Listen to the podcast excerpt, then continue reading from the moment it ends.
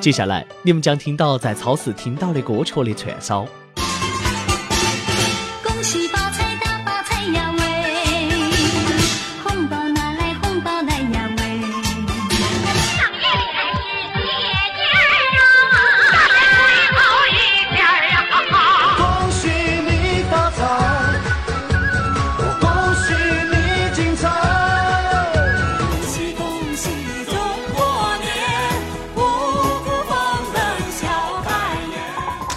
想起上次过年的种种呢，仿佛就在昨天，给大家拜个早年。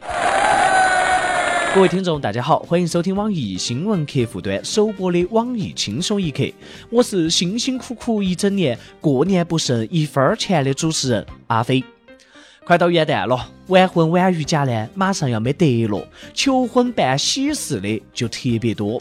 近日，加拿大的一个男朋友为了来一个不一样的求婚，把婚戒升到了三万米的高空，还把摄像机放到了热气球上面，拍下了全过程。女友看完了以后，感动万分，答应了他的求婚。求婚的过程呢，可能是这样子的：嫁给我嘛，你咋不上天嘞？上天了，嫁给我嘛。所以说，最后婚戒拿回来了没有呢？该不会戒指没得了，还打进去了一个摄像机嘛？我需要个学霸帮我计算一下，戒指会在哪儿掉下来，我好去捡。怕就怕费尽千辛万苦捡回一个假的。据某媒体煞有介事的报道，一名中国的女娃子在泰国曼谷珠宝展上把价值两百万的钻石吞了下去。警方通过 X 光在她的大肠后头呢找到了，结果女娃子被抓以后用日语给警察道歉。最后一刻也不忘维护国家的尊严，好一个曲线抗日、揭露无良商家的少女！难不成段子真的发生了哇？先不要着急喷哈，这个年头嘛，新闻不反转几次嘛，都不好意思叫新闻。故事到这儿还没有结束哈，又传出消息，珠宝商呢也是因为贩卖假钻石被抓，因为真钻石在 X 光下面是没得办法被发现的。你以为到这儿就结束了哇？故事还没有完，钻石是假的，新闻也是假的。据说哈，这个新闻呢是有媒体无中生有加入日语道歉情节，配以幺四年泰国警方扫黄图、零九年珠宝展老图以及幺零年国内男子吞钻戒图，再加工而成的。哎呀，这年头新闻都能够当电视剧看，剧情呢总是跌宕起伏、峰回路转。编剧呢，明年的魔幻现实主义电影等你了哈！按照这个套路嘛，我也可以当编剧了噻，把几部古装剧拼一拼，又是一部新剧。每日一问，你看过啥子神剧？说一下让你印象最深刻的剧情嘛？要说最近那个《芈月传》的古装剧呢，就很火，火到啥子程度呢？注册个商标都值钱了。郑州的一个男娃子呢，最近有笔飞来的横财。小伙子在这部剧还没有火的时候看了原著，当时觉得“芈”字很特别，就为自己开的蛋糕店注册“芈月”商标。没有想到哈，竟然有老板出价六十万要购买。各位老板好，我的甄嬛洗浴啊已经注册了，哪个要买呢？小伙子，听我的哈，卖嘛！电视剧播完就不值钱了哈，一定沉住气，再等上几集，等到大结局。一看这个小伙子嘛，就有文化，剧都没有播之前，我都不晓得那个字，还在这儿纠结。哎呀，这个米字咋个读呢？嚯哟，商标都值六十万了！我要去看下小说去，看哪个还有被拍成电视剧的可能，全都把它注册了。人不能没有求知欲，这点儿要从娃娃抓起。近日，焦作七岁的男娃娃在家中门缝里面发现了一张色情的广告，于是就好奇的问妈妈：“哎，包小姐是哪个呢？”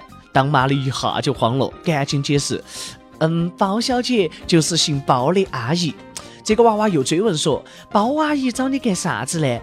哎呀，娃娃的妈妈那简直是欲哭无泪，硬到头皮说：“照片呢是包阿姨，她找我去逛街，一会儿呢我就给她打电话。”哎呀，原来妈妈和包小姐是姐妹关系哦！娃娃顿时恍然大悟。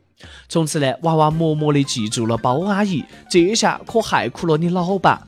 妈妈，爸爸给包阿姨打电话了，说你不在家。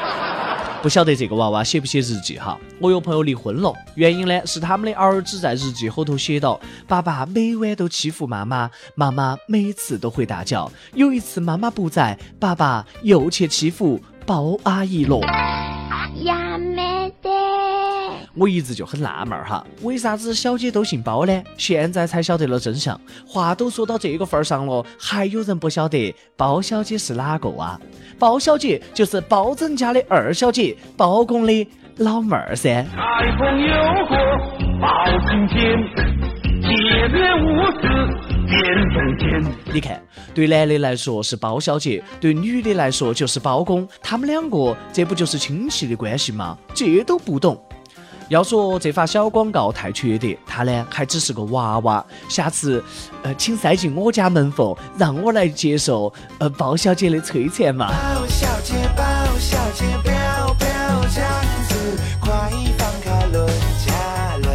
下面说的四川这位包小姐呢，还是有点倒霉，以三百元的价格卖淫呢，却被嫖客抢去了两千块钱，赔了夫人又折兵，和气坏了她的老公，果断报警。后来嫖客呢被抓起来判刑，还罚了他五千块。这真的是夫妻同心谋生利，自愿出租自留地，为了客户反劫财，扰乱市场当打击啊！简直嫖客界的耻辱，坏了规矩，该剁手。三百已经是良心价了嘛，人家老公都没有仙人跳，你个嫖客还好意思接受？不过呢，剧情虽然说很离奇，好在结局很完美，故事会都不敢这样写哟。愿伟大的丈夫、辛苦的妻子早日奔小康，过上有车有房的幸福生活。虽然说我不像这两口子一样会挣钱，但是我会省钱噻。前些天看上一辆保时捷，我一咬牙一跺脚不买，一下子就省下了好几百万。话说嫖娼这个事情，警察叔叔你们到底管不管？报告警察叔叔，这儿有一个送上门儿的。安徽一个男的哈，嫖娼的时候呢，避孕套破了，事后越想越后怕，他担心染上艾滋病，于是呢，报警要求警方验证女方是否有病。后来警方调查发现女方没得病，然后愉快的将两个人拘留了起来，罚款三千块钱。据说这个男的姓曹，现年呢三十八岁。快过年了，去慰问辛苦一年的警察叔叔，虽然说方式不妥嘛，但是心意还是值得表扬的。这个兄弟伙呢，也真的是没有白下这个姓，就是强迫症有滴点儿严重。这个小姐碰到你呢，也是倒了八辈子的血霉了。不过估计这个小姐出来以后肯定红，警察认证的哦。越南这家店呢，也还是很倒霉的。越南一家床上用品商店最近被举报只接待中国顾客，不准越南人进入，结果呢被罚款五千块钱。本想只坑外国人，结果人家不领情，还不是为你好，怕你遭坑，业界良心啊！不像有些旅行团哈，专坑自己人，都晓得中国人的钱好赚，有些人就心甘情愿被坑，因为质量不一定是越贵越好，但心情是。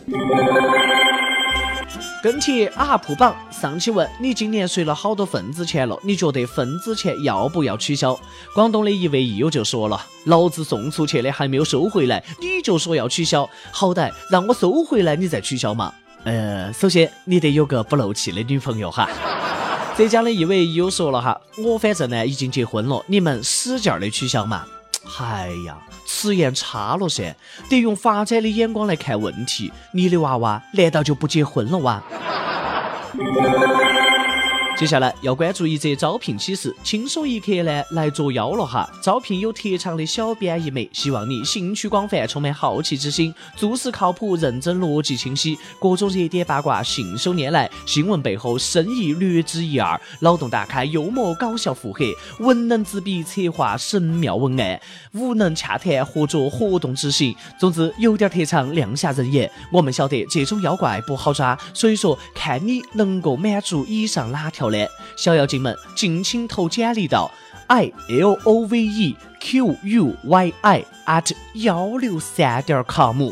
下面是一首歌的时间。福建的益友说，听了轻松一刻有两三年的时间了，从来没有跟过帖。陪我走过甜蜜的恋爱，也陪我走过黑暗的失恋。想点一首那年我的大熊先生给我唱的第一首《灰姑娘》，他说我就是他的灰姑娘。可是到最后，我们还是分开了。太多的现实，我终于晓得，灰姑娘就算是遇到王子，那也是因为她有南瓜马车，有女巫的魔法。亲爱的大熊先生，我们终究变成了陌路人，希望我们都能好好的嘛。没有离不开的人，没有过不去的坎，在对的人面前，你不是灰姑娘，而是白雪公主。想点歌的益友，可以在网易新闻客户端、网易云音乐跟帖告诉小编你的故事和那首最有缘分的歌曲。大家呢也可以在蜻蜓 FM 上面来订阅我们的栏目。有电台主播想用当地原汁原味的方言播《轻松一刻》，还有新闻七点整，并且在网易和地方电台同步播出吗？请联系每日轻松一刻工作室，将你的简介还有录音小样发送到 i l o v e q u y i at 幺六三点 com。以上上呢就是今天的网易轻松一刻，你有啥子话想说呢？可以到跟帖评论里面呼唤主编曲艺和本期小编波霸小妹儿秋子。我们下期再见。怎么会迷上你？我在问自己，我什么都能放弃，居然今天难离去。你并不美丽，但是你可爱至极。